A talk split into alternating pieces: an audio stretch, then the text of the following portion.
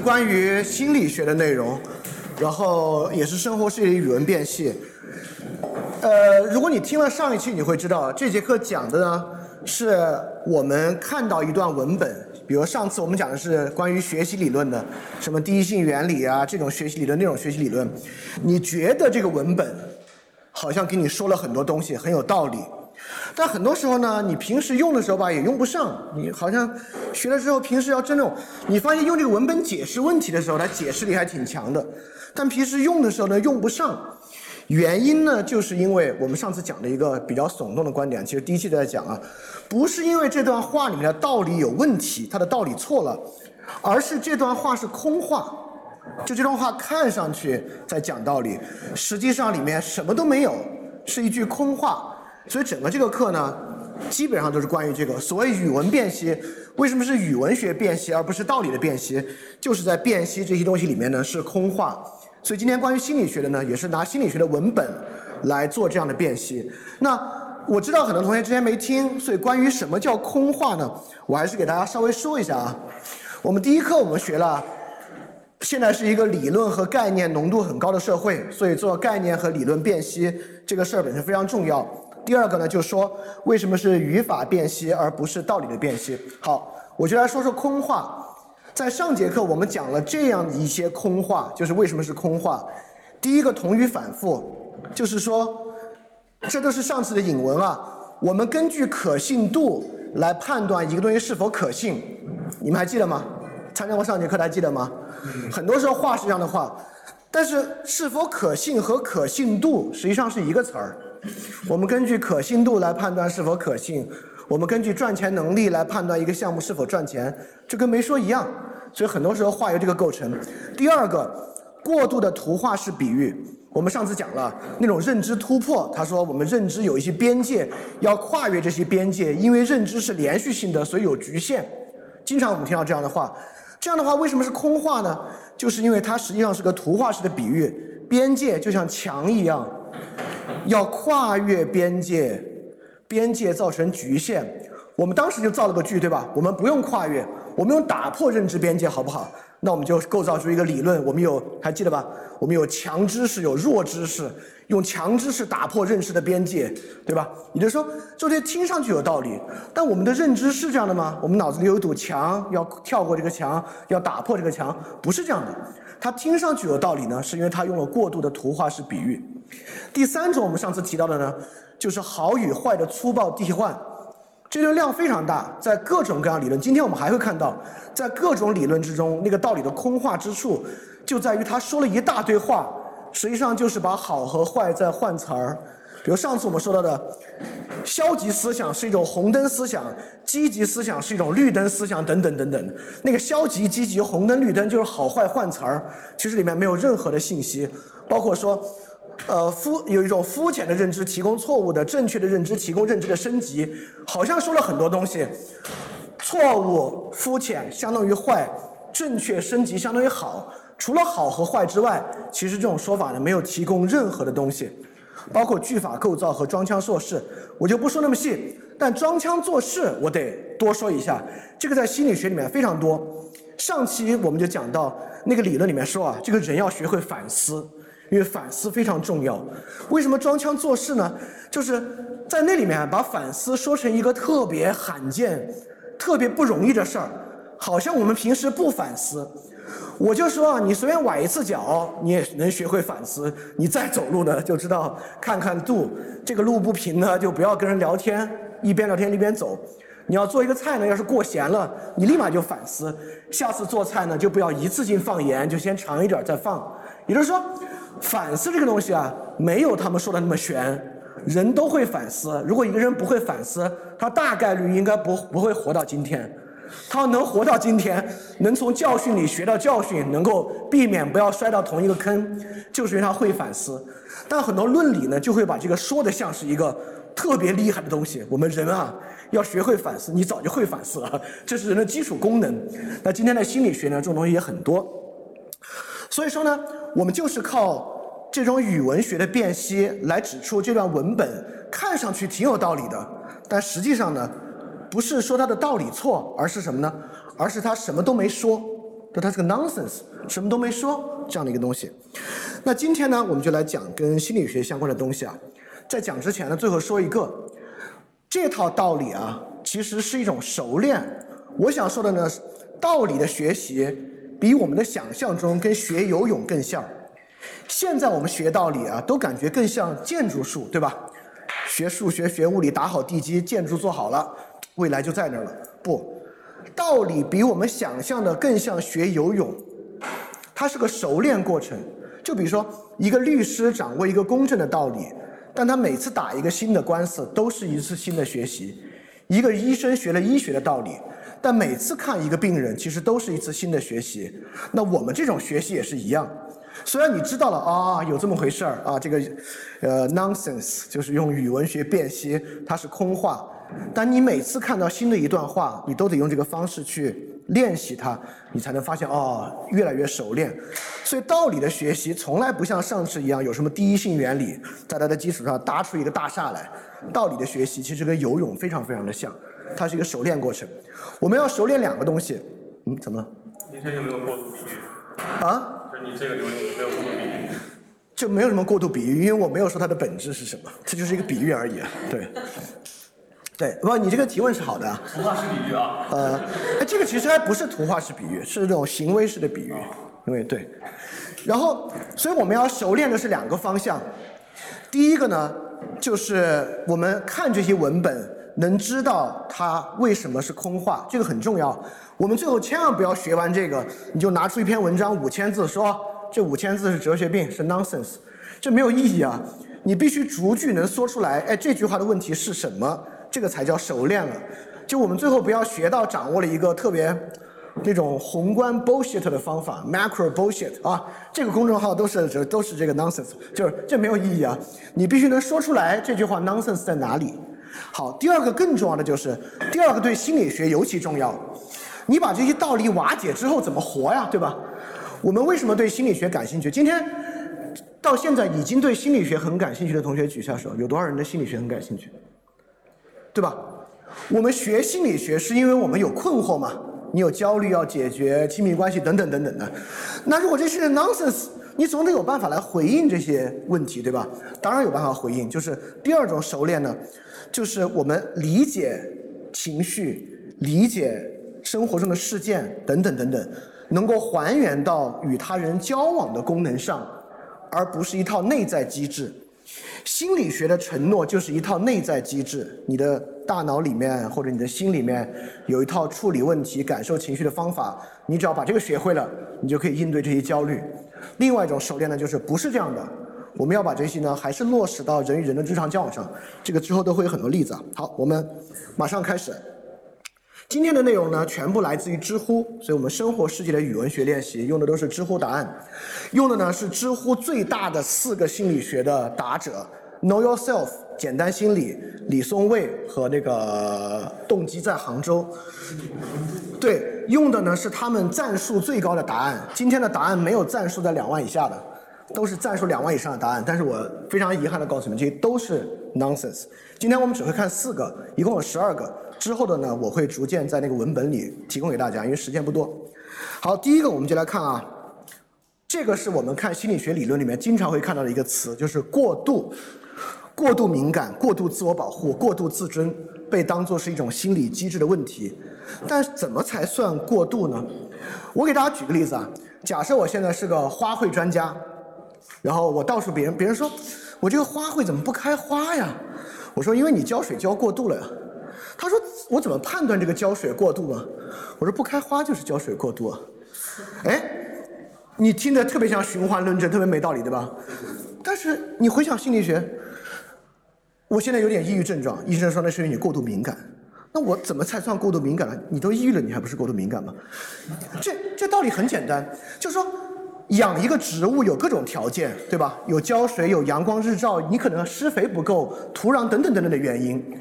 你拎出一个来，你说我发现一个现象叫过度浇水，你们都是过度浇水，怎么判断是过度浇水呢？只要你花没开，都是过度浇水。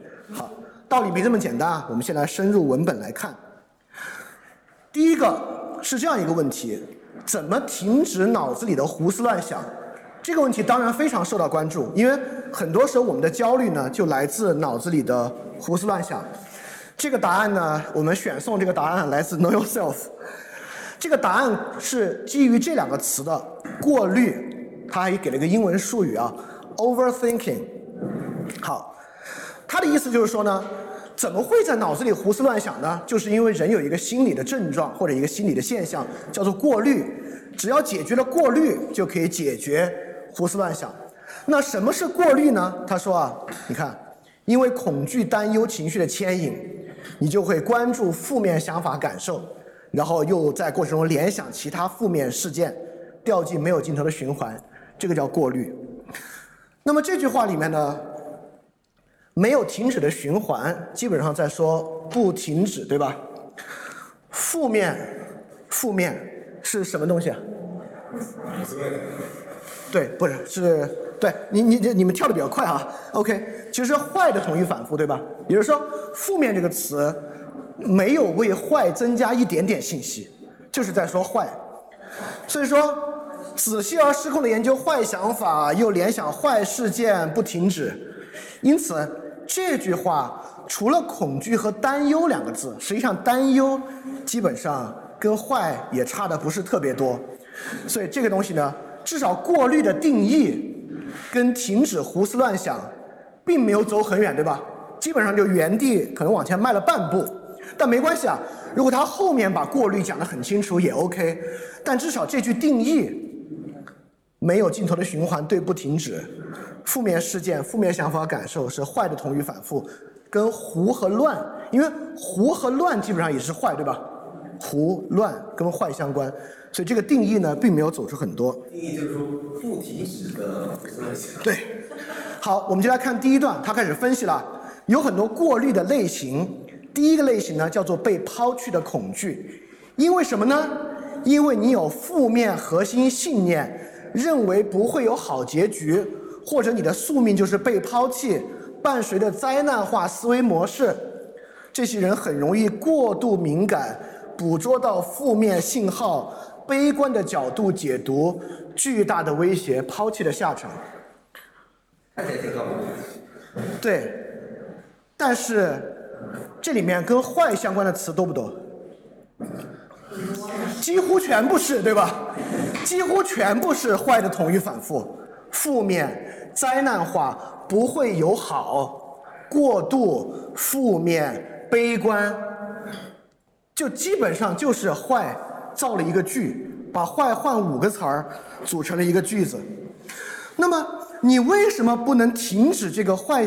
不能停？他他这还有个问题啊，你为什么不能停止胡思乱想呢？你有一个负面的核心信念，对吧？你看负面过度几乎都是坏，对吧？它这里面还提供了另外一种，也可以给大家讲。这里面唯一言有所指的是抛弃啊。但抛弃当然，亲密关系中被抛弃不是个假问题，对，就是亲密关系的的解除，抛弃当然是个真的问题。但是这个抛弃的张力一直都有嘛？但你为什么会敏感？为什么会过度呢？这里的解释是啥？因为你抱有负面的核心信念，负面是坏了，核心这个词是啥意思？对，基本上就在说严重。你说“核心”这个词其实也是一句空话，负面的核心信念基本就在说一个严重的坏信念，只是“核心”这个词只是在给负面加重程度而已，对不对？也就是说，你看它构造这个词看上去很厉害啊，你有一个负面的核心信念，似乎特别言有所指，但几乎就是坏的同语反复，用了一个加重的核心而已。所以整个这段话被抛弃的恐惧。基本上除了“抛弃”两个字之外，其他的部分是不是其实都是用“坏”这个词造了很多不同的句子在里面写，包括什么灾难化思维模式？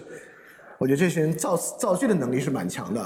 好，这是过滤的类型一，被抛弃的恐惧，基本上还是一大套。我们接着看啊，这个更有意思了。过滤的类型二呢，叫做对他人的评价过于看重。你看啊，高敏感。高跟过度是不是一个几乎是一个意思？它的自这是新词儿了，自尊水平是新词儿了。一会儿我们会去详细看“自尊”这个词。只有拥有积极的关系，才感到有价值。任何不确定性呢，都会过度恐慌。一旦出现不确定性呢，就很少联想中立的可能，而是立刻想到对方在生气或者负面评价，自尊水平被拉低。这 citation 这是为为为了显得专业，给 citation 和用英文术语是经常会出现的事情。好，这里面有一点新的东西，有一点点新的东西，也就是说，为什么人们会高敏感呢？因为只要不是积极的关系，积极是什么？对，是好的同义反复。只要不是好，它就怎么样呢？它就不能中立而想到坏。这里面中立的可能性是一个非常非常重要的东西。但是我想在这里提出是，中立在这里是一个经验性的东西，还是一个逻辑性的东西？是语义的东西，还是？我们真的生活中有很多中立的可能。啊？生活中怎么中立？哦，生活中当然还是有很多中立的可能的。我认为是有中立的可能的。但是在这段话里面，我给大家做了个图啊。你看啊，什么叫不确定性呢？你看他说了，只有拥有积极的关系，说明现在不是积极的关系，对吧？积极是好，不好呢就是坏。那另外的可能是啥呢？就是好坏的中间中立。因此，不确定性是用来替换哪个词的？不，哪个词？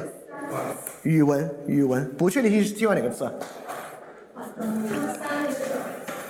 是不好。OK，你看啊，我们原来有一组对应关系，好和坏，因为一旦不好就坏了，但是不行啊。不是不要胡思乱想吗？那怎么办？那不叫不好，那叫不确定性。不确定性呢，等于逻辑上中立和坏的结合，因为还有中立的可能啊，所以你要考虑到中立的可能。为什么你会过度敏感呢？因为你无法中立。我这里的意思是说，大家还是要意识到，这里说到中立的可能，听上去是一个特别可操作的方案，但实际上在道理的构成上并不是。在道理的构成上，它依然是在语词上，在词汇和造句上避免落入不好就坏。因此，不确定性这个词现在经常有啊，尤其接触到复杂理论和系统论。但是大家要明白，在这段话里面，不确定性这个词是用来避免坏这个词的，因为人都说了，不是积极的关系，那不就是消极的关系吗？不是不确定性的关系。不是坏，是中立。也就是说，你要意识到整个这一套是一个逻辑的构成。它为了避免你胡思乱想，避免你坏想，但是你又知道不是好的，怎么办呢？中立的想。当然，sometimes 中立的想挺重要的，但仅仅是这样说没有什么意义。就仅仅这样的构成没有什么意义。也就是说，大家。这其实还是有点逻辑，稍微有一点逻辑上的分辨，在构成这种话语的时候，大家看上去还挺有道理的，还有引文呢。大家要明白，这里面实际上还是一个同语反复，好坏的同语反复，只是搞得稍微复杂点而已。大家明白吧？听懂了吧？这个不确定性和中立是怎么发明来避免不好就一定坏的？明白了吧？这是一个逻辑构造。好，我们再看啊。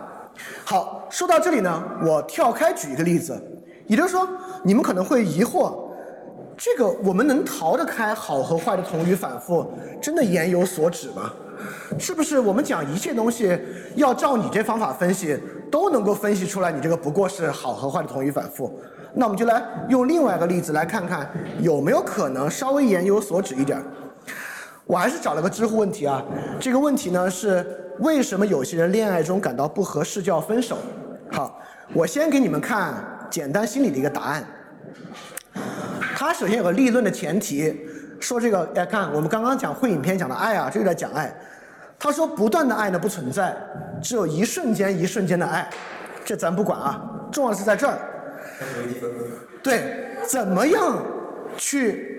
怎么样？为什么不合适就分手呢？因为成功型的伴侣，搜索欣赏、感谢，有意识、有目的建立尊重和欣赏；灾难型的伴侣，寻找错误、表达批判。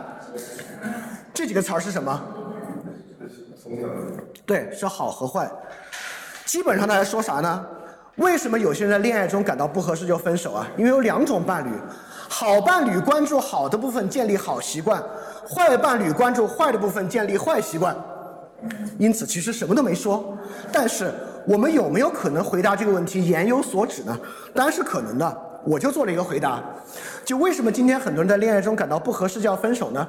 就是因为今天的基本恋爱模式跟商品购买很像，是 match，就是我们选择伴侣的时候，觉得选到合适的呢，就可以减少以后的分歧，就认为伴侣选择的核心啊，就是你们的兴趣啊、习惯、爱好的 match，这个是这个问题的实质。所以解决方法呢，是转向共同生活形式的营造，比如，比如我举个包办婚姻，对吧？包办婚姻没有任何 match 要素，结婚那天才见面，所以说呢。这个的，就我只是举个例子啊，也就是说，刚才做了那么多，你们你们可能会有疑惑，说我们到底有没有可能超出好和坏的同语反复去论理？是可能的。好，我们接着来。好，啊，可以可以可以可以。哦，好好好。然后，首先就是我是语文老师，所以我在听这个课的时候，其实一直在就是消化和处理这个信息。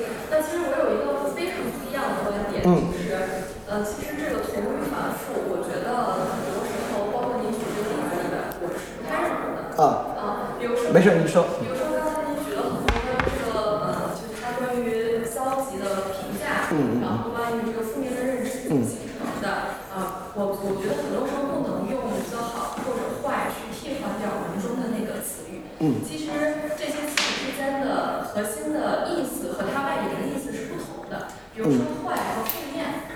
其实是我觉得是不是一个不是一样的词。比如说坏呢，其实里面可能还有一些呃简单的价值判断，就这个东西是不值得去提倡的。但是负面呢，我觉得当我们在这样的一个心理学场景里面，其实它指的是呃对于事物发展方向的一个预期。它不一定是说你这个是就是糟糕的，而是说可能你对于这个事情有一个负面的想法。所以我觉得它在一个语境中，它就是虽然我们可以去说它们都是指坏，都是指负面，但是它们还是有不一样的意义的内涵。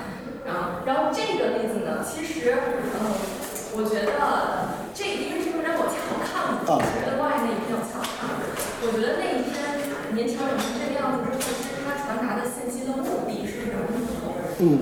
对，所以我觉得就是，在它的那个原本的文段里面，其实是可以有效的给。有这样不同的一个呃，就是可以 visualize，然后包括呃连接到自己真实的感受，呃连接到真实生活的场景，然后去进行一个情感上的梳理，或者认知上的一个调整，对。呃，但是我感觉您的这个调整之后的这一个语段，其实不能达到这样的一个目的和效果。所以我觉得有的时候我们不能简单的去当它可能都是说负面的，就说啊，其实不是这样的。对，很多时候词语。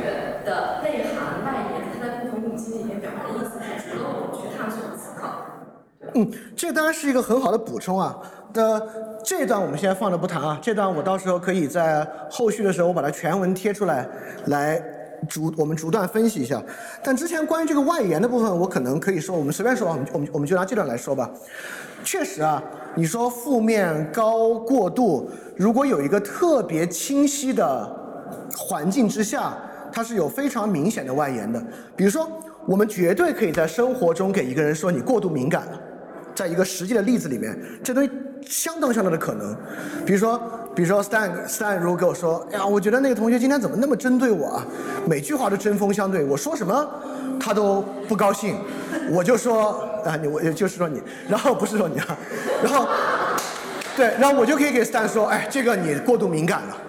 你过度敏感了，就是在这个情况之下呢，过度就有了非常明确的指向，但这个指向呢，并不是度在哪里，而是指向我们共同看到的那个行为，你不能这样想。对，这个是我非常强调的，就是负面这个词，当然，我们发明这个词不是说这是一个没有用的词汇，因为已经有坏了，为什么还要用负面？当然，很多时候我们说，哎，这个事儿啊，你不要关不要光关注负面的方面，你要去看正面的方面。这种话是非常有道理的。但是，我为什么在心理学上会认为他们是同语反复？就是因为刚才您说那个语境，我觉得特别好。我认为一旦指向心理结构、脑内结构是一个内部的梳理过程，那个语境实际上就丢失了。也就是说，过滤，我认为只有在一个特别特定的情境之下才谈得上过滤，但是我就不认为存在过滤本身的类型。好，那是因为呃，我对心理学不是说特别了解，啊但是有一定的了解。咱们今天就也先不讨论心理学的问题。首先，我非常认可在有一些情况之下是存在过度修辞，包括同语反复是有的。嗯啊，尤其可能在学术界这样更更多一些。但是我还是希望提醒同学们，就不是说两个看起来有点相似的词放在一个语境里面的时候，它们就是一种反复。其实它背后的外延意，你是要真的要去具体地去看、去了解、去分析的。是是是。对，这个补充特别好。这这补充我还可以接着说一句，就是之前我们说到一个东西啊，就是我们把这套弄完之后该怎么办呢？该做的事情就是如何回到人交往的日常语言。这个是反对心理学的一个原因，就是心理学促使你相信跟那个外部环境无关，真正的问题和需要操作的部分在你的脑里边儿。或者说在你的心里边，就这个问题是一个内部问题，而不是一个外部问题。我认为，如果把它合理的还原到外部语境，比如说你为什么胡思乱想，你胡思乱想的事儿是什么？我们就那个事儿，就人与人的交往去分析，这里面很多词汇，这些词汇我们发明起来都是有用的，负面过度全部有用。但是心理学这个学科嘛，就是说问题不在外而在内。是你的人格、你的习惯，你有一套处理信息的流程，你有一套呃面对外部刺激的模式和方法，是这套东西在决定着你的感受、情绪，你要去这么做。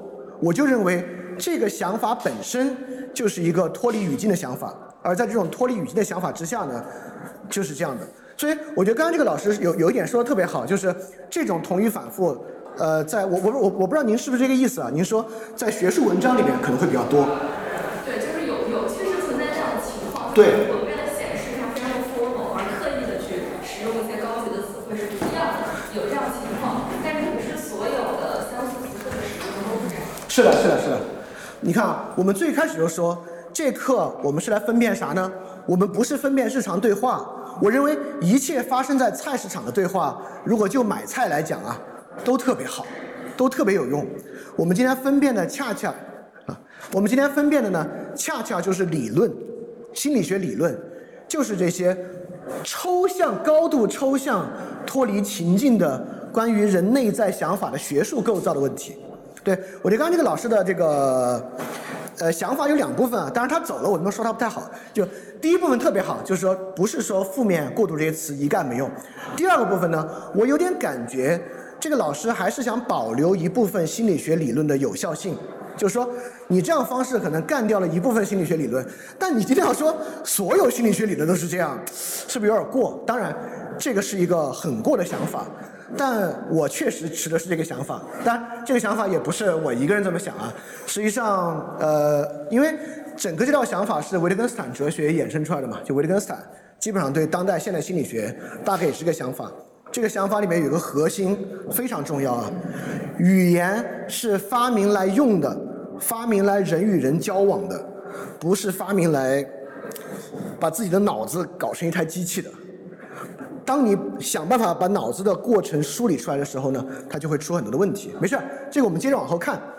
呃，大家带着批判的心态听这个课也挺好啊。我们先往后看啊。刚才我们说到了。就是那个我们到底能不能言有所指之后的那个问题，大家来看看它有没有合理的语境啊。好，它这个类型三也是这个过滤的类型，它叫做对自我表现的过分担忧。看这个词啊，他说这些人自我意识过高，过多注意力放在自己身上的缺陷错漏、缺点负面评价，过度关注错漏。陷入笨拙无力的自我形象。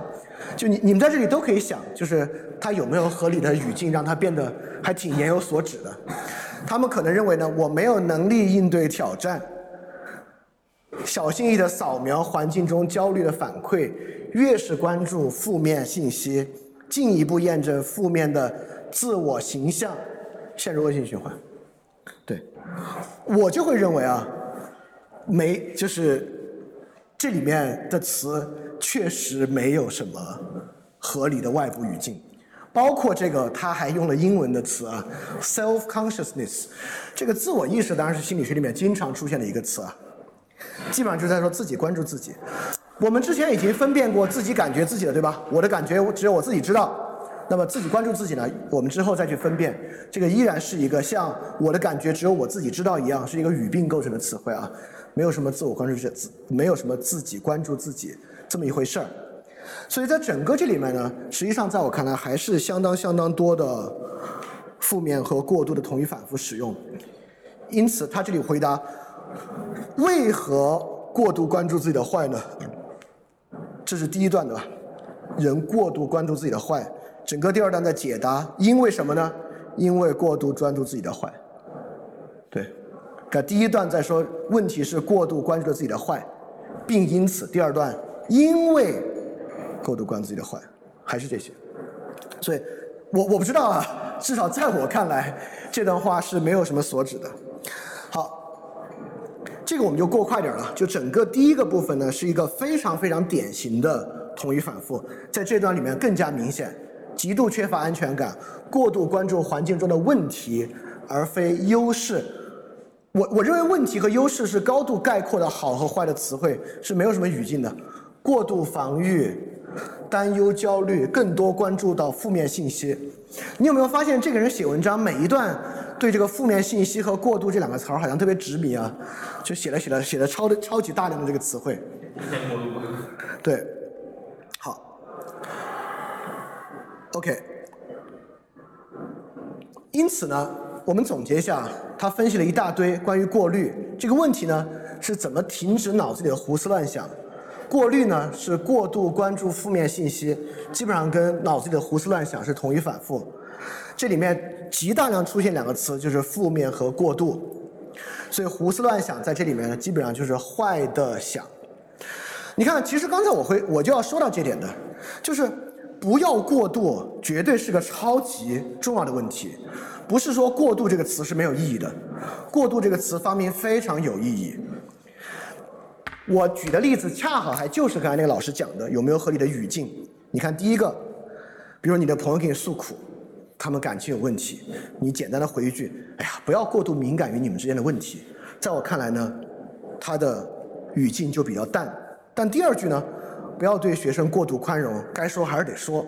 在这样的学校里面呢，他的语境呢就比第一个情况呢要强得多。也就是说，我一点没有反对“过度”这个词、负面这些词，只是说一定要去注意。你在用这个词的时候，它有没有合理的语境，让这个词言有所指，而不仅仅是在一段话里边的一种同语反复。这个言有所指的对比，就可以从这样的话里面有所感觉。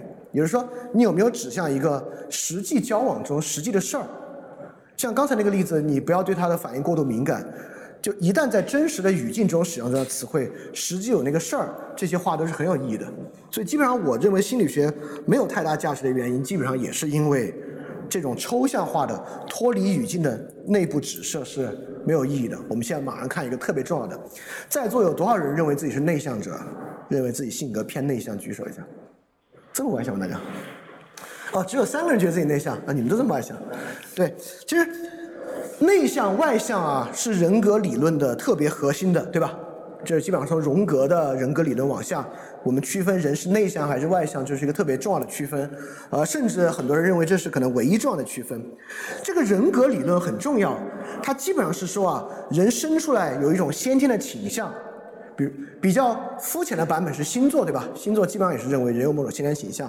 那人格理论呢，同样认为人有某种先天禀赋和倾向，这个倾向里面内向外向是里面特别特别重要的一个构成。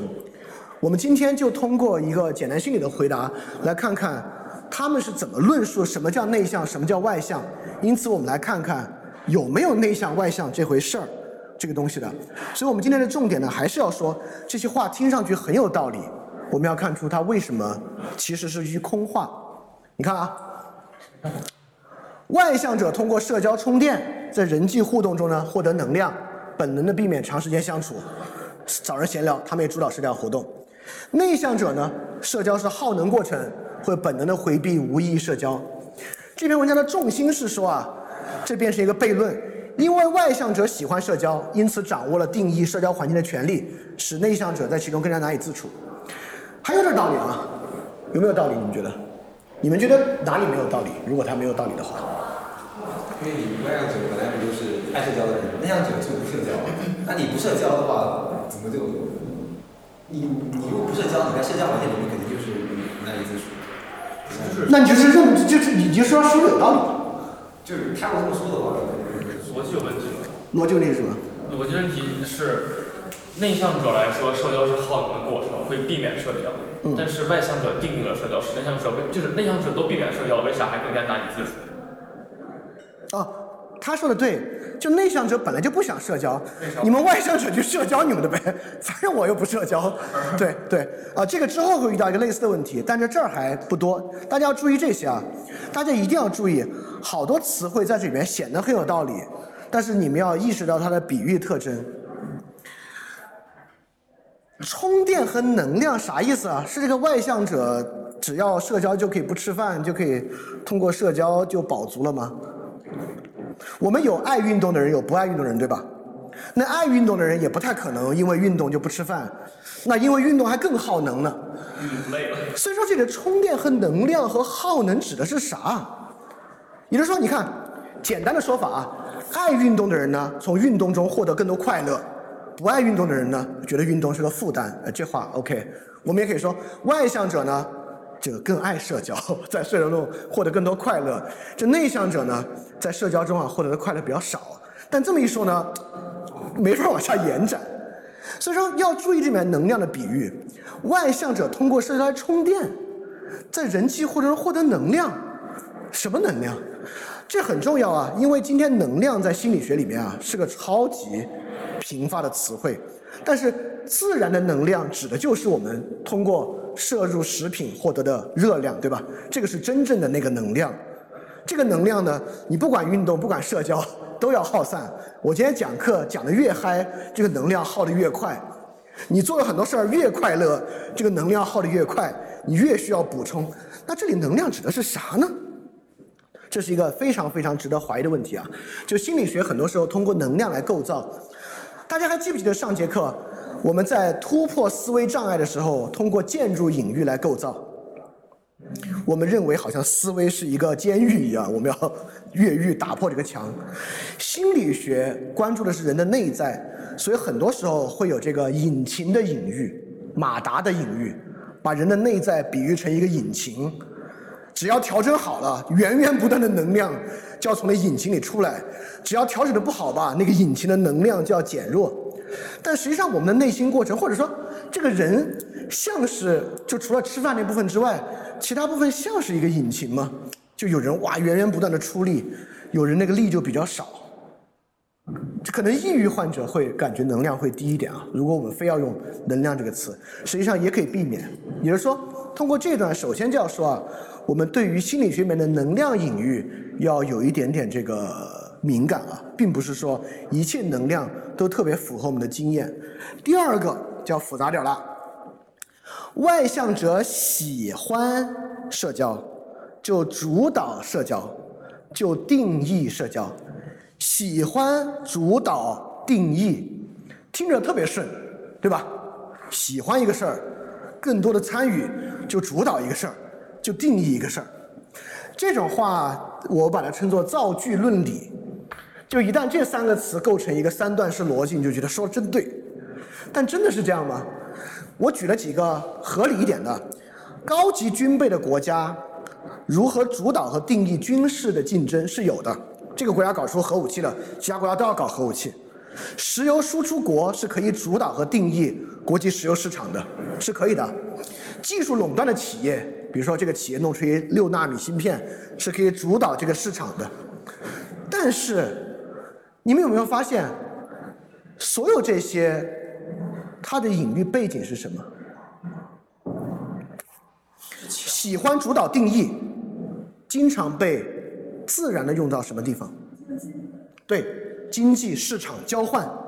而经济市场交换之中，主导和定义的原因是什么呢？强。呃，强说的对，这个强的原因是啥？好。呃，你这个好说的是对的，用经济学的好，经济学里面好是啥？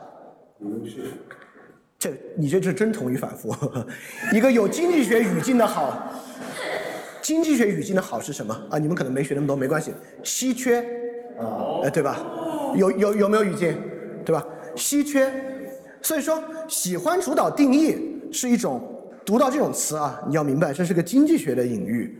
经济学隐喻的核心呢，其实是稀缺，很多时候确实靠稀缺主导。但是社交是不是这样啊？合着一个外向的男孩喜欢一个内向女孩，他还能定义他们俩的交往过程？那还不是对方怎么样怎么样，对吧？就人际之间的交往啊，特别不像一个商品交换过程。稀缺性不在于交往手段，稀缺性在于那个人。要是你们这里面有个大众情人，默默沉默寡言，天天去图书馆，那这些男生每天都去图书馆里面看书，大家都变成内向者。也就是说，在一个交往过程之中，是没有那么喜欢主导定义的过程的。就这段话里面，喜欢主导定义说着特顺，但其实呢是个经济学的隐喻，不能够被用到这个地方来。当然，这一点上已经不完完全全是一个语文学了，它有点道理的这个偏差在这边。但这边这这个点其实很重要啊，因为好多时候这些文章读起来特别来劲，特别起劲儿，就是因为这些东西。但这些东西，就像我们第一次读到那个什么突破围墙，觉得这不就在说脑子里发生的事儿吗？你说？那问题，那这些东西为什么读起来顺呢东西让读起来变成顺？就是因为它在别的语境之下是非常起作用的。当你没有意识到这两个语境区别的时候，它读起来就顺。这就像上次我们举到那个打破围墙、突破边界。当我们经常使用这个方式隐喻脑子里发生的过程的时候，我们感觉好像根本就不是比喻，不就是直接描述脑子里发生的事情吗？但其实不是啊。也就是说，很多时候一旦比喻抽象化。变成动词，当比喻抽象化变成动词使用的时候，它似乎呢就不再像是比喻了。比如说，这个国家的经济跑在了前面，我们一听觉得这不是比喻啊，但是比喻啊，这个这个国家经济长腿了吗？对吧？因此呢，这里面有很重要的比的比喻，跑在前面，在一个跑步运动中，前后是非常清晰的。一个国家的经济前后有那么清晰吗？就 GDP 大就一定好吗？经济的债务程度等等等等，对吧？所以经济的好坏没有那么明显的前后之分。当你认为这个国家的经济跑在前面，你觉得不是比喻，不，它是比喻。因此，比喻是构成很多空话非常非常重要的原因，就是它这个比喻的挪用关系啊。好，我们再说个更有意思的啊。它第二段开始啊，刚才我们说了这个能量，然后他说准确的说，好。言言下之意就是我们不比喻了，内向外向到底怎么回事呢？内向外向是如何应对外界刺激的反应？哎，这个还挺生理学的啊，挺神经科学的。外向者喜欢主动创造很多次序，长时间的独处和沉思令他们感到孤孤单不安。内向者呢，对自身感受更敏锐，被内心的思考和感受吸引。过多的外部刺激呢，让他们紧张水平迅速飙升。这个问题是什么？是不是说的挺好的？就关于这个 刺激的东西。没得接上，他第一个说对外界刺激反应，他后面讨论的根本就没有一个外界刺激。有吗？就不说过多过多的外部刺激吧。也就是说，外向者喜欢外部刺激，内向者不喜欢外部刺激。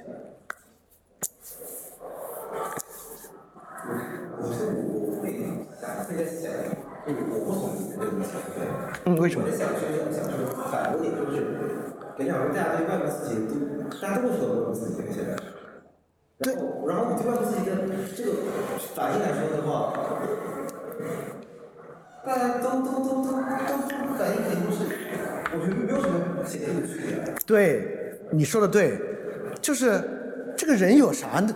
内部刺激，好像内向者在家发呆，那不是啊，还不在家打游戏，在家看剧，那也是，当然是一种刺激。而且啊，说这个人喜不喜欢刺激，这人当然喜欢好的刺激，不喜欢坏的刺激了。这外向者也不会喜欢别人打他呀。这内向者要别人众星捧月拱着他，当然有的人可能不喜欢，清高点的人，其他人当然也会喜欢。也就是说，刺激这个事儿啊，人都喜欢好的刺激，不喜欢不好的刺激。当然，我们可以帮他修正一下，我们不抓这个错误，那我们就说人际刺激，好吧？外向者喜欢人际刺激，内向者不喜欢人际刺激。但即便这么讲，这个话呢，都也有很大的问题，就是上社交网络算不算人际刺激？当然也是人际刺激。那么言下之意就是说，啊，是这样的，人就没有内在刺激这回事儿。人怎么会有内在刺激呢？你看啊，你你们可能会对我这句话相当有疑问。有啊，我现在坐下来回忆我早上发生的事儿，是个内在刺激啊，是吗？自己的定义里应该本身就是说它是来自于外界的。对，你看。当我回忆早上发生的事儿的时候，我们有两种心态看待这个东西。第一，你把它看在一个纯内在的过程；第二，你把它看到早上刺激的一个延续。也就是说，这是一个心理学非常重要的一个区分啊，就是说，心理学有一个方法，把一切外部的东西都拿到内在，即便这个人现在就站在你的面前跟你说话。你都可以说这个过程是个内在过程，因为不同的人面对其他人说话，他的响应模式、认知模式、思考模式是不一样的。你都把它说成是个内在过程，这是心理学的一套方法。他想把一切外部的东西都说成主要是内部主导，但是确实我们刚才说交往那个方式是更自然的方式，语言使用的方式是要把内部的东西还原到外在。即便你现在在回忆早上吃饭的情景，不把它当做内部刺激看。这怎么是个内部刺激呢？你回着早上吃饭啊，即便你现在在家里面凭空设想我要拿外星人做一个饭，你也不要把它当做内部刺激。这东西不是我说的，这个最早的 sense data 理论就是，你对外星人的初步想象，当然来自于你过去看的一些外星人的电影等等等等。你怎么会知道外星人这个概念呢？难道是你自己凭空发明的吗？你在脑子里想出一个珍奇异兽，也是你想象中其他动物的拼凑。所有这些东西呢，其实都是外来的。这个我们讲到后面去讲嘛，它的重要性在哪里？我们先把这个说完。好，刚才啊，在这个之前，我们说我帮你修正一下：外向者喜欢人际刺激，内向者不喜欢人际刺激。这话听着挺有道理的，OK，我能接受。但是如果接受这句话，基本上和外向者喜欢人际交往，内向者不喜欢人际交往又有什么区别呢？外向者更喜欢人际的刺激，内向者不喜欢人际刺激，这不就是外向和内向的定义吗？也就是说，我们洗清掉能量的隐喻，洗清掉外向者喜欢刺激，内向者自己刺激自己，没有这回事儿啊。我们洗清这个隐喻之后，你会发现又没了，又走回到了原点，就是外向者和内向者的定义上来。就这句话听着特别有有隐喻，没有。外向者喜欢人际刺激，内向者不喜欢人际刺激；和外向者喜欢人际交往，内向者不喜欢人际交往。刺激换交往，没有什么区别。绕了一圈儿又回到了原点。也就是说，确实你会发现，当你对这些理论进行分辨清洗的时候，你会发现，洗完之后东西又开始越来越少。好，我们接着往后看啊，来了啊。它区分了四种内向者，我我得给给大家看啊。当一个心理学文章开始频繁使用这个术语的时候啊，我觉得基本上就是他快胡说八道了。因为我实在想不到这个小群体社交 （small groups） 有什么非要用 small groups 这个词的问题。我们来看，第一啊，有很多内向者，甚至还有社交型内向者啊。比起朋友数量，他们更追求朋友的质量。这话是对这个外向者特别大的侮辱啊！好像这个外向外向者从来不注重朋友的质量，而注重朋友的数量。这个是什么呢？大家要记得，上次有一个造句论理法，大家记你们可能记不住，是这样的。上次在说啊，这个第一性原理为什么重要？因为你不用第一性原理，看上去想问题很快，其实很慢。用第一性原理挖掘本质，看上去慢，其实很快。这个呢，就形成了一个论理的范式，因为我们都认为快比慢好嘛，所以你就说看上去慢，其实快。那东西看上去快，其实慢，你可以套任何东西。炖汤不要用高压锅，用高压锅看上去快，但其实不好吃，你来回炖还是慢。用普通锅看上去慢，距离得到那个最好的汤啊，其实快。好，同样，数量和质量也是一个，数量和质量也是一种论理的范式。因为一旦到这两者的之中，除了钱之外，因为钱的质量是一样的，在其他问题之上，人们都会认为重数量那个人比较肤浅，重质量这个人呢 比较深邃。所以说，经常在心理学上或者其他地方，我们都可以用数量和质量造句。比如说看书，嗨，他们看书重数量，我看书重质量，是不是一下就显得好像 好像我学习就要好很多的样子，对吧？这就叫这就叫造句论理，意思是说。我们用了这么多句子，它确实积累下来一些这种句子的范式，经常我们就拿这个范式造句，显得有道理。好，第二个，就内向思考型内向者，就思考型内向者不习惯分享事物的看法，偏于内省沉思和自我反思。这还是这是什么问题？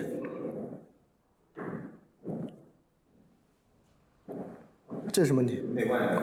不是，不是内外的问题。还是那个问题，装腔作势问题，就是你跟人交往的过程中，你不会内省和自我反思吗？你跟人说话，对方骂你回来，你拿不到去，哎，刚才哪句话说错了？怎么可能不不这么想呢？你追求一女孩，你不会内省和自我反思吗？还是那个问题，上次我们说啊，当他说人需要反思的时候啊，他把反思说的好像是一个普通人平时不做的事情。当他构造思考型内向者的时候，他说的好像内省、沉思、自我反思是一些特别罕见的，只有思考型的人才会在家做的事情。你跟人交往的过程中，你当然会内省和自我反思了，对吧？甚至我会认为你在跟人交往的过程中啊，内省和自我反思的量更大，因为不断的有外界的刺激为你修正。你说这个话反应好，那个话反应不好，等等等等。也就是说。一旦他说内省、沉思、自我反思，并配上其英文术语，我们就会觉得这是一种非常高级的思维过程。不是，这是种非常简单和普通的日常我们都会做的思维过程。这没有什么高级的东西啊，就是外向的人也会内省和自我反思的，这非常正常。焦虑型内向者和克制型内向者啊，这个由于今天时间的原因，我先往后啊。这两个其实问题也不是，呃，但问题非常的明显，但是我就不不不详细的说了。好，因为后面还有一些别的内容。好，我们来看这个，这个比这个比较有意思。这个呢，就聚焦他到他最开始说的一个特别重要的看法。他认为啊，外向者的原因导致外向者主导了。社交过程让内向者无所适从。他这里接着说，现实就是如此，因为学校、职场这些场所都是为外向者设计打造的。社会环境呢，在尽可能的提供更多的刺激。在这些时刻，什么时刻呢？他举例子啊，就是你在屈臣氏，你。你自己在逛，但一个导购员非要来跟你说：“哎，你试试这个，你试试这个，我们有个新品，这里有个东西。”他觉得这对内向者特别不友好。第二，打车的时候，那个司机非要跟你聊天，他觉得你看这就是外向者的原因，这对我们非常不友好。好，他再来问我，常常疑惑，为什么交谈变成了默认的正常状态？在这个文章者会认为啊，这是外向者主导社交所造成的。这个的问题是什么？这是个造句的问题啊！这个造句有一个特别别扭的地方，它在哪儿呢？交谈变成默认。呃，这个交谈变成默认状态为什么别扭？我的交谈好像不是默认的。对，那不然人跟人交往就互相盯着看吗？但这里面最猛、最奇怪之处是，学校、职场是为外向者设计打造的。他把学校说的像夜店一样，你知道吗？学校设计是来干嘛的？是来教育的，对吧？职场是设计来赚钱的。怎么叫做学校、职场是为外向者设计和打造的呢？就他说话，我就不能学习。对，就是这个意思。就是他会这句话，他想说的是啊，这些地方呢都为外向者设计打造，是因为这些地方呢都在提供尽可能多的刺激给每一个人。这不是废话吗？也就是说。人跟人交往的过程，当然就是人跟人之间互相刺激的过程。在这个互相刺激的过程中呢，语言在里面当然扮演了非常重要的角色。比如说，我问你们，一个屈臣氏的导购员非要缠着你，是因为他这个人过于外向吗？他为什么要缠着你？对，因为要完成销售任务，因为他要给你推荐那个品牌，那个品牌卖的有返点。一个司机为什么非要跟你聊天？无聊。对，因为他无聊，因为他困，他透过跟你聊天，保持他能够清醒的驾驶。你看，这很重要，这种想象很重要。这种想象就是我最开始说的，要把这种东西从心理学领域还原到人的交往之中。就人做这种事儿，不是因为他有这个人格，是因为他有这个目的。就人去学校和职场，不是因为他们外向，是因为你要在上赚钱，你要学东西，你非得去学校不可。那屈臣氏跟你说话，不是因为他外向，是因为他要赚钱。那司机也不外向，那司机可能很内向，但是太困了，他就非得跟你聊一会儿不可。这就是我们要把这些解释从心理学的解释变成日常解释。在日常解释中，为什么交谈变成默认状态？那不非不然呢？不然公共场合什么是默认状态呢？那人跟人交往交谈当然是默认状态了，对吧？也就是说，一旦你接受外向内向的设定，这些话好像特别来劲。但是如果还原到日常交往的真实情境之中，你就能看出这些话本身的问题和呃它的奇怪之处在哪里。就大家对这种要特别敏特别有这个敏感，这个敏感在哪儿呢？也就是说。一定要有一个信念，这个信念是我现在有的。用日常生活中的目的去解释，一定是一个更自然的解释，是一个更清晰、更明显、更自然的解释。而运用心理学理论的解释，虽然在有的时候听着挺来劲，但一定是一个更别扭的解释。不要用更别扭的解释，要用更自然的解释。就不要屈从于一个别扭的解释，这个非常重要。那我们就要来说说，为什么我们会屈从于一些更别扭的解释呢？啊，这页我们就简单说一下，就是外向与内向，就是这个社会上一定会有人比较喜欢社交，有的人不那么喜欢社交，都不能这么说，更应该说，这个社会上有人社交比较多，有人社交比较少。他完全可以是个很外向的人，但生了孩子就得照顾孩子在家，不是他变成了一个内向的人，是因为他有别的事儿。就一个人非常外向，以前每周末都约朋友玩儿，突然一下有了事业心，创业了，半年没跟朋友聚过，不是因为他变内向了，是因为他有了新的追求。所以说，当然会有人社交比较多，有人社交比较少，有人和陌生人交谈容易，有人不容易。比如说，有人他真的就是非常有人格魅力，长得也好，他以前跟陌生人的交往和沟通都特别顺畅，他就觉得这过程培养他的自信。那后者因为别的原因就不这样。外向和内向不是人格中与生俱来的，外向和内向是最后的结果。就他会比较喜欢社交，他不喜欢社交，不是因为他有这种他有这种人格，而是因为他过了这种生活。所以说，这就是转向，而且还有啊，就如果有人社交比较多，有人社交比较少，这有什么大不了的呢？就是我们透过发明外向和内向，到底能为我们解决什么问题呢？这是个很可疑的事儿。但我最想说的还是，这个回答实际上说啥？我摘了里面的一些话：外向者更喜欢社交，因而掌握了定义社交的权利，使得内向者难以自处；内向者呢，更像喵星人，对自身感受很敏感。被内心的思考和感受吸引，他们有丰富的脑内活动，只是不需要时刻与他人分享。内向者倾向说话行动先思考，做事方法缓而稳，拒绝冲动。不成文的社会惯例使内向者在崇尚自我展示文化中被忽视，或让他们因为享有独处的时间感到无所适从。他在干嘛？读出来了吗？啊，没读出来吗？什么？什么？你说没事。他在干嘛？啊，他说，内内向也好。对，我说的更明白吧？他在拍内向者的马屁，就是整个这个答案包括里面还说什么内向者要质量，外向者要数量，里里面还有说什么内向者追求，反正都是好词儿。这篇文章实际上在拍内向者的马屁。他为什么要拍内向人的马屁呢？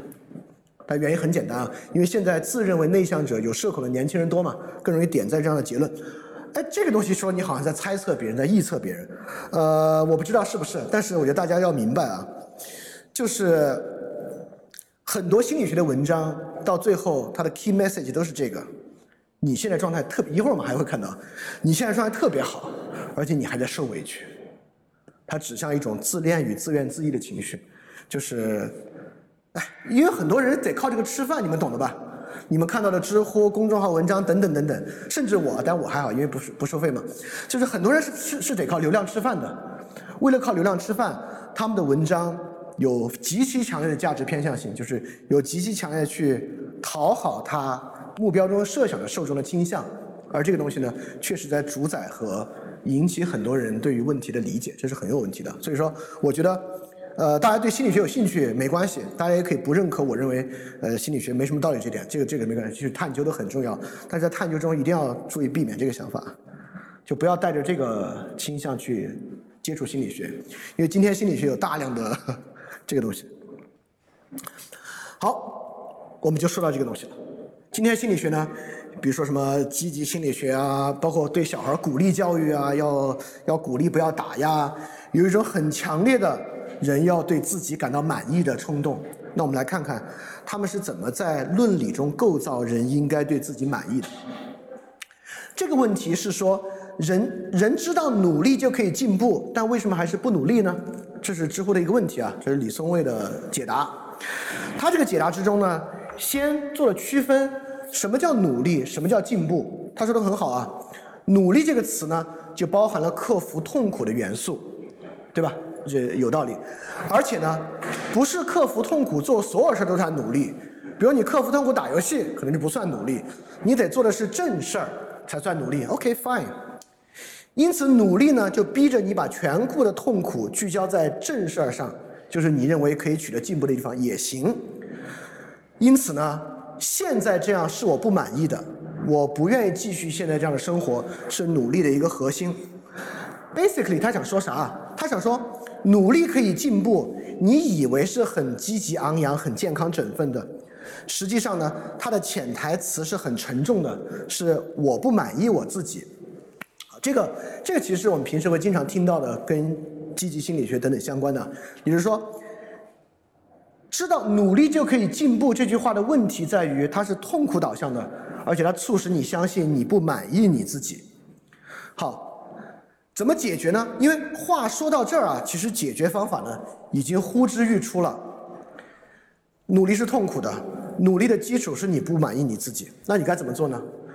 就因为这个东西啊，这个信念会潜移默化的给你带来压力，所以说努力就可以进步是一个怪圈，它本身就创造痛苦，又指导你用痛苦去克服痛苦，你做不到就更痛苦。这句话。的，你看这句话构造出了一个矛盾，对吧？他是用痛苦克服痛苦，快乐在哪儿呢？人当然不会做了，横竖都是痛苦嘛，快乐在哪儿呢？对吧？那这句话的问题是啥？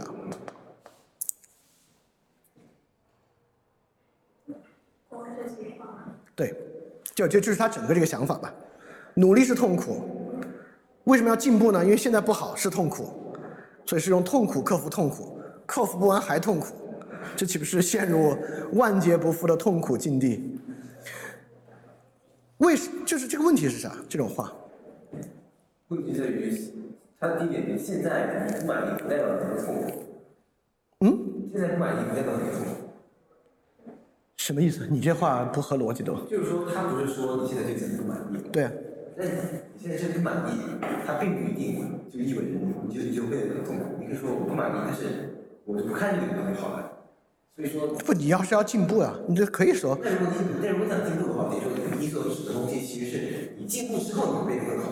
嗯。那你其实他，他说努力的过程当中，因为改变他痛苦，那就就是就是我是要短期来说我是受痛苦，然后等我这痛痛苦承受过去之后呢，我会变更好。好，还呃，你你你你说的这个蛮有意思的，但不是这个问题，问题在这儿。用痛苦克服痛苦，看上去特别矛盾。很多逻辑上很矛盾的话，在现实情境中一点儿都不矛盾。就是我我我特别喜欢一个 NBA 球队凯尔特人篮球队嘛，他们训练馆墙上有个画，就是痛苦训练和后悔哪个更痛苦，对吧？意思是说你要今天不痛苦训练，输一赛季你后悔更痛苦。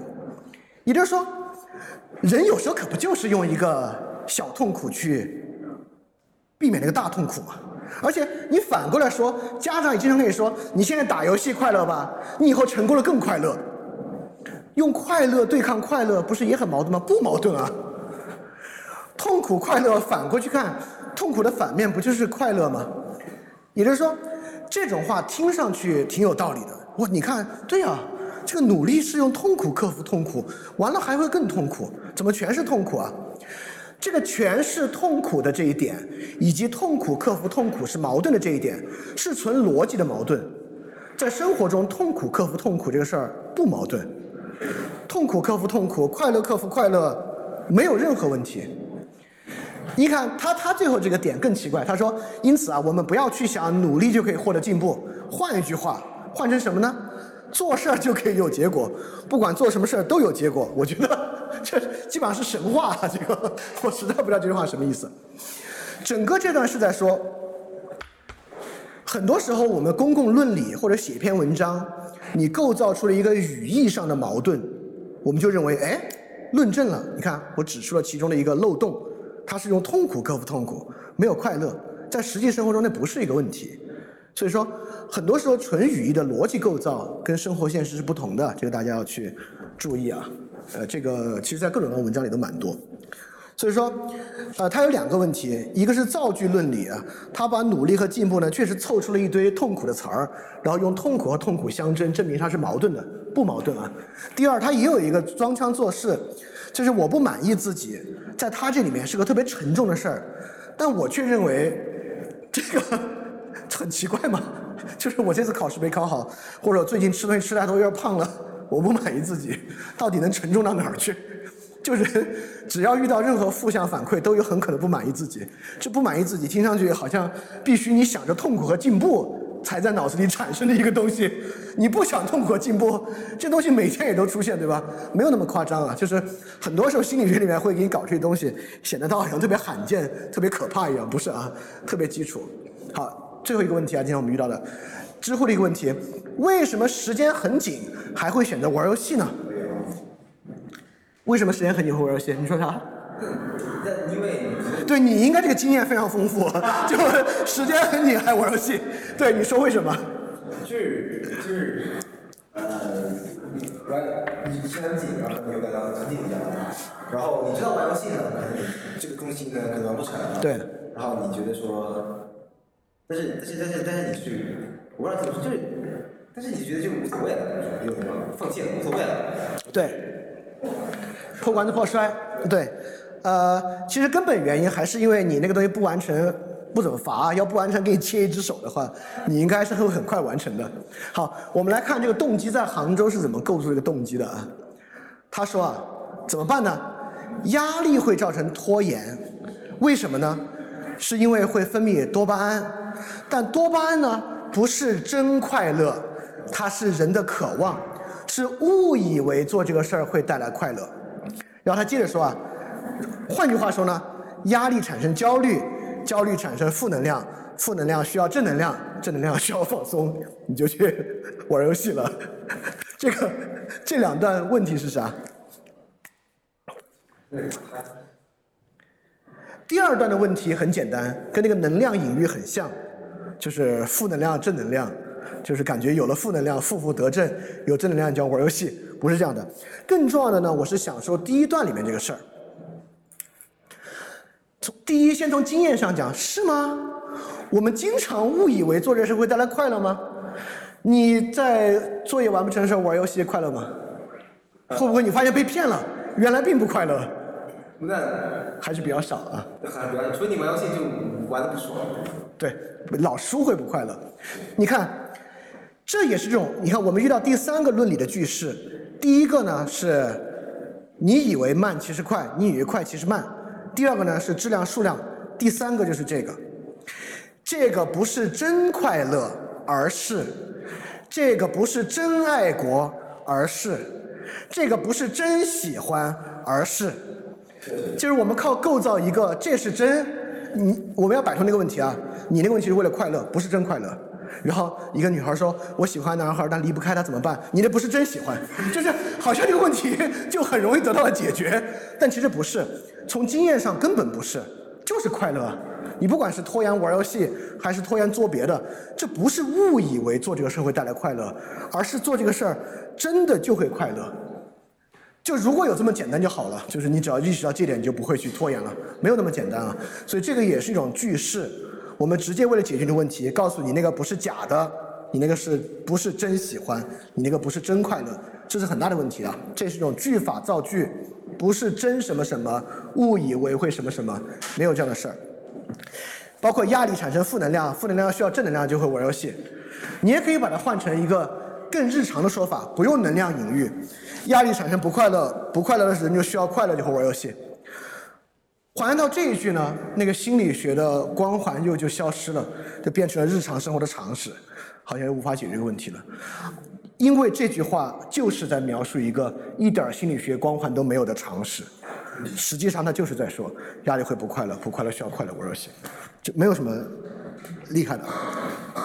所以你看，他也给个建议，区分渴望真快乐、渴望系统误以为快乐，发明了渴望来指那个假快乐。我们也经常说。呃，也哎，有一个学习理论叫刻意练习，我们就说，对吧？你们那个不叫练习，你们那个叫重复，这个才是真练习，对吧？我们刚才说，你这是好感，这个是真喜欢。你父母不是爱你，那是控制，这个才是真关心。就是我们每次都认为发明一个真关心、真练习、真喜欢、真快乐，然后在负面再发明一个词啊，问题就好像得到了解答。这个问题解答当然没有这么简单，这也是种造句论里的标准句式。好，然后还有啊，这个蛮有意思的，他给了第二个建议，就是你越对自己严厉，你就越拖延。他说呢，你只要上一次拖延啊，对自己严厉，你下次就更拖延，因为很多研究表明，内疚和自责呢会陷入放纵自责更严重放纵的循环，内疚和自责呢会降低我们的自尊等等的问题。听着挺有道理的吧？问题是啥？你看啊，内疚和自责降低自尊，觉得自己就一事无成，就会放纵。哎，这个逻辑关系 还是不是还挺明确的？问题是啥？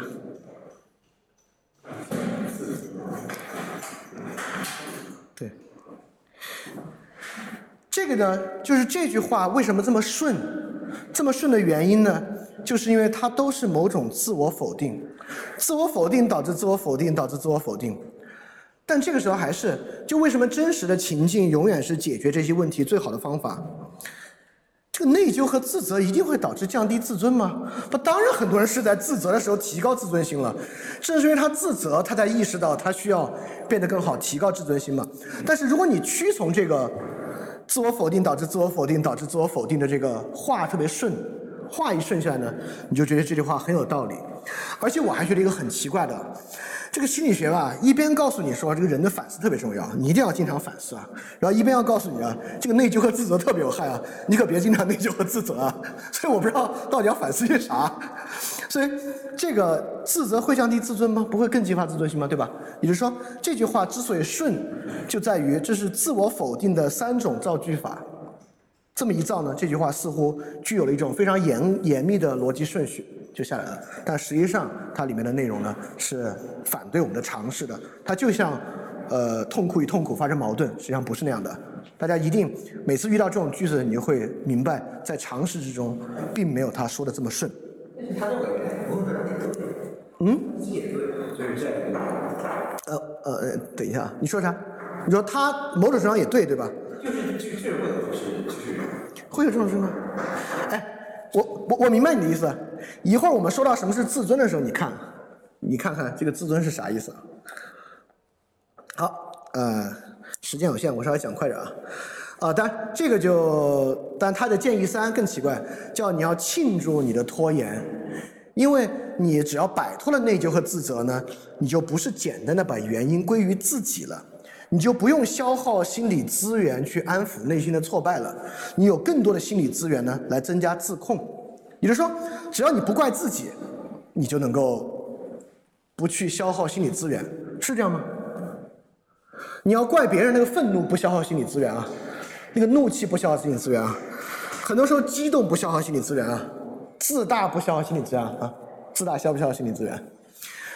而且消耗消耗心理资源这个事儿，你看啊，不让他们感到，相反让他们感到消耗资源去更多资源来，这也这里面其实也是个隐喻，这特别像脑子里养了个动物，对吧？我可以不让他们感到，相反让他们感到，我可以不消耗资源，用更多的资源来，特别像养了个狗在脑子里边，就是我们把心理的过程有这样一个比喻在这其中，其实在这样句子里面，所以说很多时候我们看消耗心理资源这种词，你要很敏锐的抓出来，哎，不自然的，这东西不自然的，心理资源这个词不当然理性感性的二分这里不用说了啊。因为你看，我还可以反过来造句呢。因为人一定要自我反思，因为如果你不把原因归于自己呢，你就很容易发现客观环境完全限制任何改进的空间，你才轻易的放纵自己呢。我不认为这句话有道理啊，我只是说，只要靠造句论理，什么方向都能造得出句。造句太容易了，只要想造一个句子的话是很容易的事情。好，我们就回答这个问题。刚才你说那个自尊有道理啊，这个这个地方这也很重要啊。我们什么时候会给别人说你自尊心太强了吧？什么时候会说这个问题？随随便想想一个对话，在这个对话中，我们很自然说你这个人自尊心是不是太强了点儿？没事，你说。对，我们批评一个人，他反应特别激烈，我们说你这人自尊心太强了吧？我们什么时候说一个人自尊心太不强了呢？说你这个人有没有自尊心啊？啊，批评批评的时候人什么反应？我们会说他没有自尊心。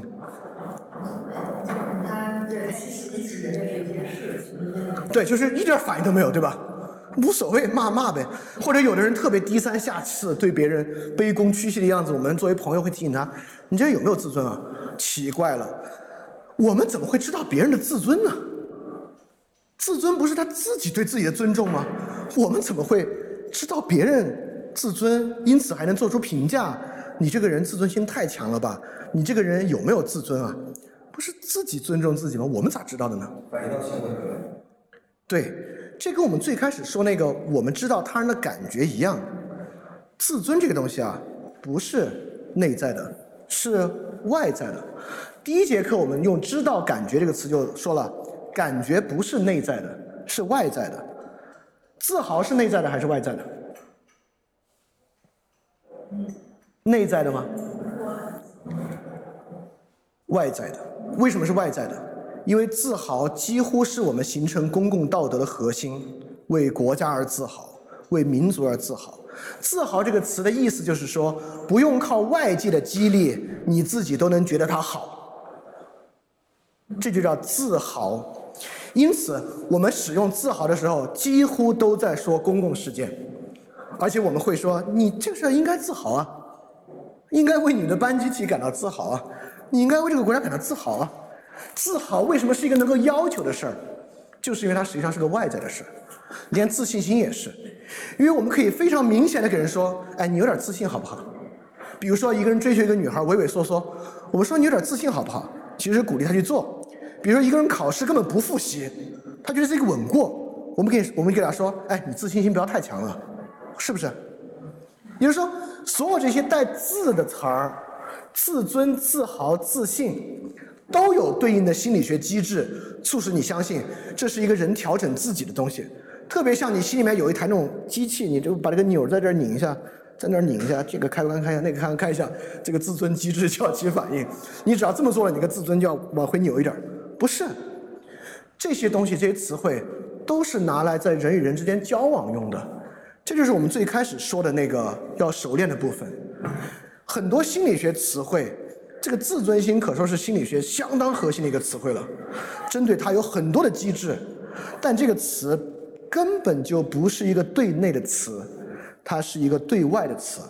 但没有词是对内的词，语言是一个交往工具，这些词都是发明拿来做事儿用的，自豪是发明拿来干这个公共道德的要求的，自信是发明拿来促使别人做或者不做某种行为的，自尊是发明拿来要求或者评价别人对对他的评价或者对他的那种权力压制的态度的。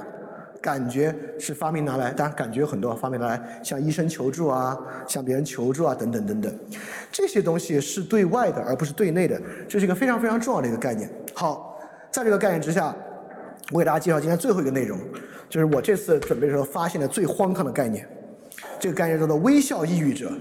概念是这样的，有高达百分之七十一的人隐藏自身的病情。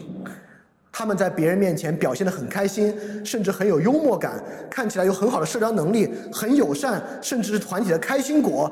但微笑和乐观的背后，充满了无价值、残缺和绝望感。这种人高达百分之七十一，被称为微笑抑郁者。为什么我要反对这种东西？因为这种东西是对于我们刚才所讲的那种外部秩序的彻底反动。也就是说。人的内在和外在表现是截然相反的，当然是有的。什么时候我们说人言不由衷？说你，他他肯定不是那样的。对，有有没有什么时候我们说言不由衷？或者我们能我们能看出来人内外是不同的？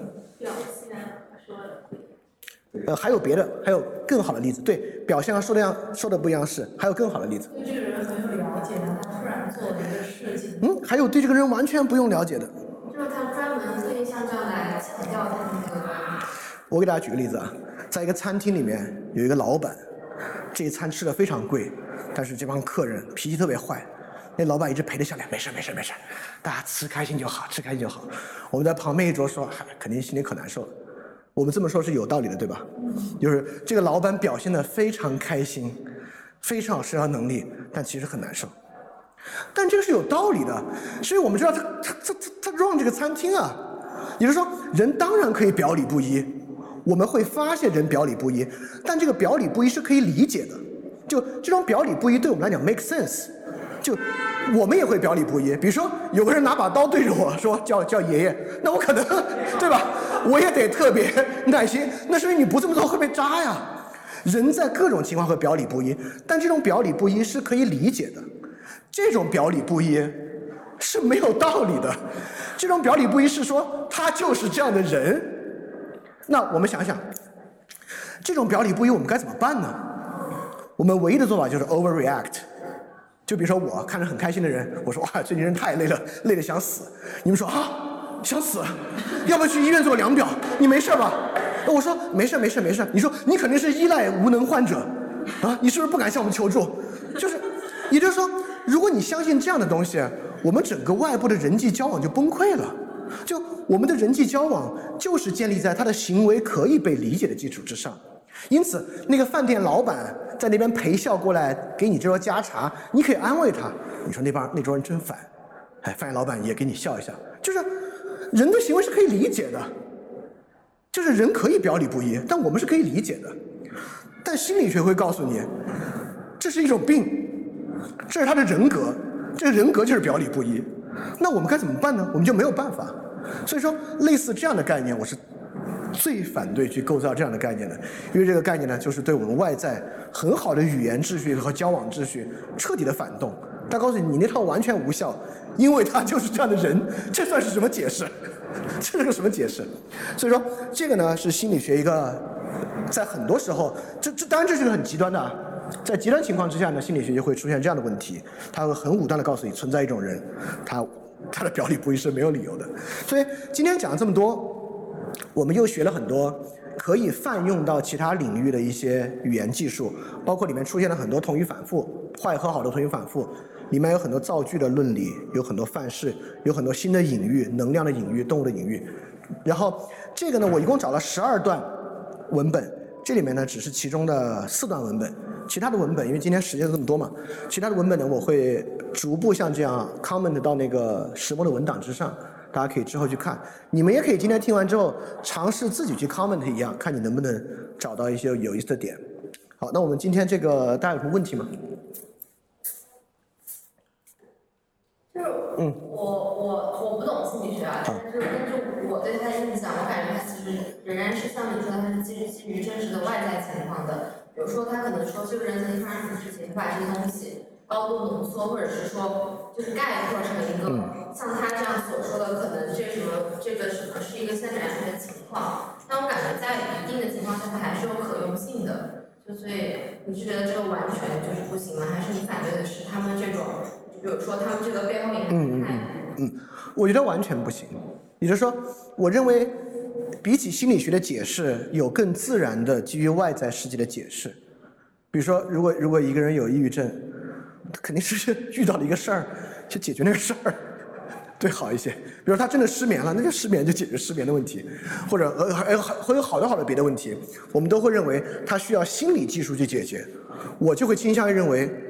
他肯定是遇到事儿了，就解决那个事儿要好一些，而不是认为他有某种心理的技术去解决的问题，包括什么 PTSD 之类的啊。对，就包括这种情况。那如果说他面对的是一个无法解决的事情，比如说他妈死了，他很难过，觉得他不可能复活，那他是否可以通过这样的一些别的途径，比如说这样的心理途径，来帮助他解决这个问题？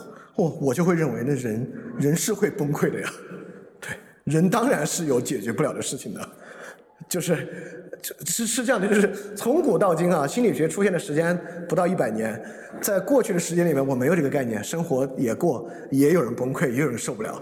有了心理学之后，我很难讲这个崩溃人少了还是崩溃人多了。就是人当然会崩溃的，当然有人受不了的事情。就现在你们要把我抓去酷刑，我估计两三天我也会疯。就是当然，对你很难说，我们抓你一边酷刑，但是我们给你一条心理学技术，你哎酷还挺开心是吧？还挺能接受这个环境，不。可能，当然是有人处理不了的环境，这是我们得尊重这个事实啊，不是说有万能的东西让人什么都能接受啊，不存在这样的东西。而且，即便存在，这 sometimes 你你你，我们有没有发现，很多时候解决这个玩意儿不是心理学，就是道德，对吧？道德有时候让人能够更忍耐一些东西啊，更包容啊。道德、宗教、哲学，不是心理学，不是心理学技术，而是你你知道你知道道德是什么呢？而是对外在世界的了解。就比如说，我我我假设我有个女朋友对我非常差，天天在家家暴我，我非常难以接受。但是因为是个基督徒啊，想着这个耶稣的慈爱，就是我觉得我要效法这个，就忍下来了。这是靠外在的，或者我有一套道德观，觉得哎呀这样的人他也很可怜，对吧？本着这个自由主义的道德，就包容的道德要去完成。就这些东西都是也也就是说，我特别强调和主张，人来这个世界上活。与物打交道，与人打交道，与外界的东西打交道，我们用语言编织了一套人与他们打交道的秩序，就这套东西一直运行的很好。然后突然因为这个 德国哲学的浪漫主义革命啊，我们发现这个人的内在世界、人的意志好像特别要紧，然后越搞越复杂，越搞越复杂。我们现在就有好多。呃，人的心理是这样的，人的情绪的结构是这样的，人的 wanting 他的欲望的结构是这样的，对对，等等的这样，我们就内在化，认为那外在的问题不重要，重要的是内在的结构的梳理，啊，这个在我看来是反常识的，反自然解释的，就自然解释是一套基于外在的解释，所以说今天我们就从这些。理论上来指出为什么这些理论本身看上去什么过滤啊之类说的很好啊，但你清洗掉之后，没有什么真正能够给我们启发的东西。嗯，还有什么问题吗？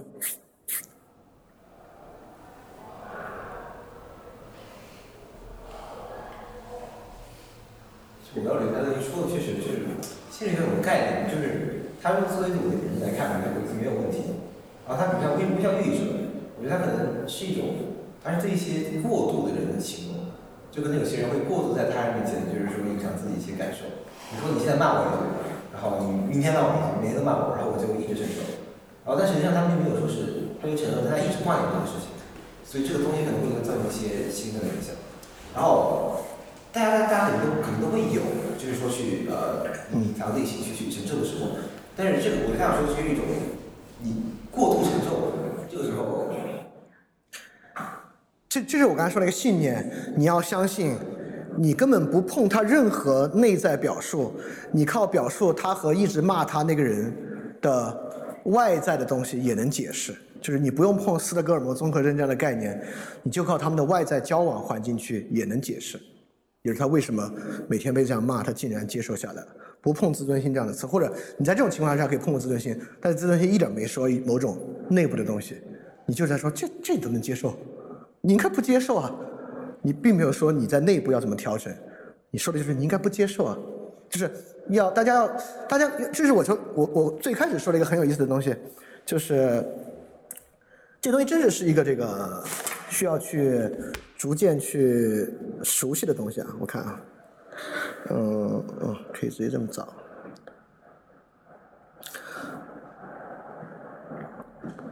呃，其实就是最开始我们说的那个，算了，我就不翻了。就是第二个熟练，就是要熟练的把一个问题还原到日常交往中进行解释的熟练。啊，这个熟练挺重要的，其实就是常识的熟练。就比如当当当当你朋友跟你说，哎呀，我最近是不是焦虑症犯了？你就应该给他一个解释。不用不碰任何心理学词汇，用他的遭遇给他解释，你就跟他说啊，这不是焦虑症，其实是因为完全说外边的事情，是因为你的那个事儿那个事儿，你看，如果你把这个事儿解决了，就不焦虑了。对，对，就不碰这些词儿。你朋友说啊，我是不是上次恋爱谈完 PTSD 了？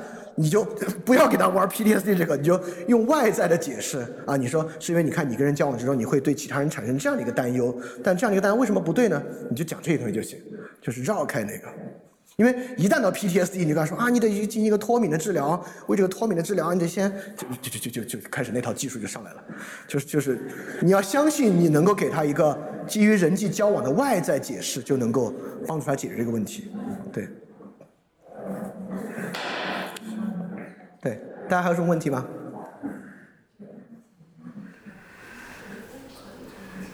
嗯，嗯，可以试一试，可以试一试，对。所以心理学到底都就是干什么？那我一直感觉心理学就可以从一些你的这种你的行为，或者说是你偏向于一些，比如说你的情绪，跟情绪有关的东西去分析你曾经发生过的事情。啊，这么说吧，心理学是这样一个玩意儿，它是浪漫主义加牛顿力学。最开始搞出这个范式的人，还真的是弗洛伊德。也就是说，最开始德国人搞出了一个新事儿。就这个人的内部世界啊，太太太太复杂了，不是靠理性，是靠意志和欲望。但这个意志和欲望看上去没法分辨。好，弗洛伊德搞了一个牛顿力学的东西，就叫利比多，压力反射机制。童年之后是一套用牛顿力学的方式塑造了对于欲望和意志的一套解释。这个呢，就变逐逐渐渐到最后发展出洋洋洒洒的流派。变成今天的心理学，它本身的历史很短，就是二十世纪初才有。它基本上呢，就德国浪漫主义对于反理性的欲望和意志的强调，再加上牛顿力学的内内在化，用利比多这个力的概念来说，比如说你小时候受到压抑就要反弹，外部的投射，然后这这就就就这套力学机制。才出来的时候，就有人说它是伪科学。对，有点像 data driven，就是他通过分析这些现象，然后给你总结出你是一个什么人，就类似。对，它是一种解释的尝试，就是把把把把理儿说通，但是不是真的呢？但我觉得它完全不是真的，怎么能是真的呢？当然，之后发展出更多流派，通过荣格搞出我们今天讲的一个内向外向啊，人格理论充实起来，然后人人本主义心理学又结合好的人本主义、这些存在主义的东西吸收到里边儿，但是本质上来讲还。是沿着德意志那种反理性的呃意志与欲望的内在结构和机制，只是充实一些别的东西而已。呃，我会觉得啊，意思不是特别大，对，就是还是外在视野好一点。有有一些道理，但我觉得可能需要避免的是，就是你刚刚说到浪漫化，就是他在讲的那套，就假设它成立，但它成立的时候，如果伴随着是那样的浪漫化，或者是说这样的去故意去引导像一个趋势，或者是说。他像这样去呃去避免他们真正的问题，这些东西可能才。哦，我觉得这个确实可以在实际的例子里面去分辨，比如说你你你你有个同学，他最近找心理医生，心理医生给了他一套解释，你跟他聊一聊，心理医生怎么从原生家庭的分析角度告诉他，他现在的一切问题是他与他妈妈早年的这个关系的某种模式带来的。然后你看你能不能给他一个，当然你可以去评价那个有没有道理，或者你看你能不能给他一个更自然的解释，就不不用那么就是你最近那个事儿，那事儿 是最关键，那事儿解决就行。你看能不能给他一个更自然的解释在其中。但如果你自己认为某个理论很有道理，你也可以用今天的方法去读那个书，来给他用这个方法洗一遍，看洗完之后还剩下啥。我自己做过很多啊，基本上洗完之后剩不下啥，就很多前提假设很有意思，比如荣格的书，它里面所有讲人不完全是靠他的理性在做决策的部分的分辨都很有意思，但一旦进入到这个人格发展理论，你一洗就基本上不剩啥了，么阿尼姆、阿尼姆斯原型、阴影，就这套东西。全是力学隐喻、空间隐喻，对，对，你把它当做一种神话式的思维，对自己有点启发，OK。但是你你认为人的人格真是那样发展的？真有一个那样的人格在里面主宰着你啊？从与生俱来，还跟这个中国人五千年传统的集体潜意识有某种神秘的根源性的联系？就是我觉得就不是特别有必要。嗯，跟五千年的还是重要的关系，就是像那个。什么东西？然后我刚刚就因为觉得提到一个，就是苏拉里他说那个不朽啊，思想的不朽，就是我觉得可能在不同国家里头流传下来的一些先祖他们这些思想就不同，然后这个思想它也会，他他们就会会一代一代就会会影响。你看啊，我来帮你解释一下，先祖留下了很多书籍，这些书籍变到课程，被你用语言理解。就是它不是通过思想跟你连通的，它是通过这些实际的外在物跟你连通的。对，就是我们不用考虑用用某种思想上的联系，就它与你的联系和我们今天学的苏拉里会影片和你的联系是一样的，只是说那套语言你读起来，第一你看的更多。第二，那套东西在日常生活中听得更多，甚至你爸训你的时候都跟你说“君君臣臣，父父子子”，但你爸很难的跟你说“你看阿尔西比亚德斯怎么怎么样”，就是那个东西在生活中经验更多。就是你看，我就会尝试把它完全还原到，呃，不用任何神秘的东西，就是用日常生活的解释，可经验的东西去解释它。对。但我肯定会说，其实我刚刚说说是他一些心理上的这些思想的传递，其实他，我觉得他也不是不隐晦。它整个过程肯肯定是通过一些载体，就要么就是书籍，要么就是话语说的哦，是的，我我肯定不反对思想这个词。比如说，我们可以在某个情境下说，哎，中国人对于中国传统思想还是更亲近，哎，这话完全没问题。但是，就因为集集体潜意识，你知道啊，他是认为有某种这个神秘的共通性。因为我们讲思想，有时有时候我们也忍不住要去想想这个思想的影响、思想的直连等等的，就那个东西就不用了。思想这个词当然是有价值。那像语言，就是汉语对于这样的一个整个的一个，它这个就是这个整个的一个发展或者说曲解也好，跟其他语言比起来，它有什么特别的呢？我觉得没什么特别，因为现代汉语就是日本当年做明治维新的时候翻译西方典籍所形成的一套语汇。也就是说，现代汉语搞这些东西搞挺好的，因为整个白话运动就是和制汉语，加上我们这边翻译西方典籍。慢慢从文言文、人文文言的书面文字变成今天白话的书面文字。这个书面文字的起源就是搞欧洲从十九世纪到二十世纪的这些学术论述。所以说，现代汉语 得要搞哲学病的话，很容易得。之前的都没有这些概念，就。呃，这个是个更大的问题，很复杂的问题啊，就是呃，文言文的造构词法和现代汉语的构词法是个很复杂的问题。对，比如说最简单的来说，文言文都是单字成词嘛，现代汉语是合成词，什么电脑、心理、经济等等等。这是它的问题。我我我给大家举个例子吧，警察这个词，英文叫 police，police 就是希腊词 polis。就是城邦，所以说警察跟城市是有语言上直接对应的关系的。但翻成汉语之后，中国过去可不叫这个，中国过去这个好像叫捕，对吧？叫捕。但警和察，监察意味就非常强，警戒监察意味非常强。但在西方，警戒和监察的意味非常弱，公共治公共治理的这个意味非常强。所以说，在翻译的过程之中呢，它既脱离了我们过去“补”的意味，又脱离了西方的 polis 的那个城邦意味，就变成了一个警戒监察的意味非常强，包括公共公安啊，就是，呃，这个就很有意思，就是研究研究现代汉语构词从西方翻译过来和古汉语的遗失是一个本身就是个很有意思的话题和课题，它对于构成我们现在的思考，当然是很有意思的，对。就比如心理学，就，从明朝就有心理嘛，就从其实从宋朝初期开始就讲心理，但跟这个东西完全没关系。现在心理学之理特别像物理，但是我们那会儿那个心理还是存天理灭人欲的那个理，就那个理和这个理完全不是一个理。就这个东西，就是当然，就是汉语对这个承载和传统，这是很很很大很大也很有意思的一个话题。对，大家可以有志向的，以后可以从事相关的研究。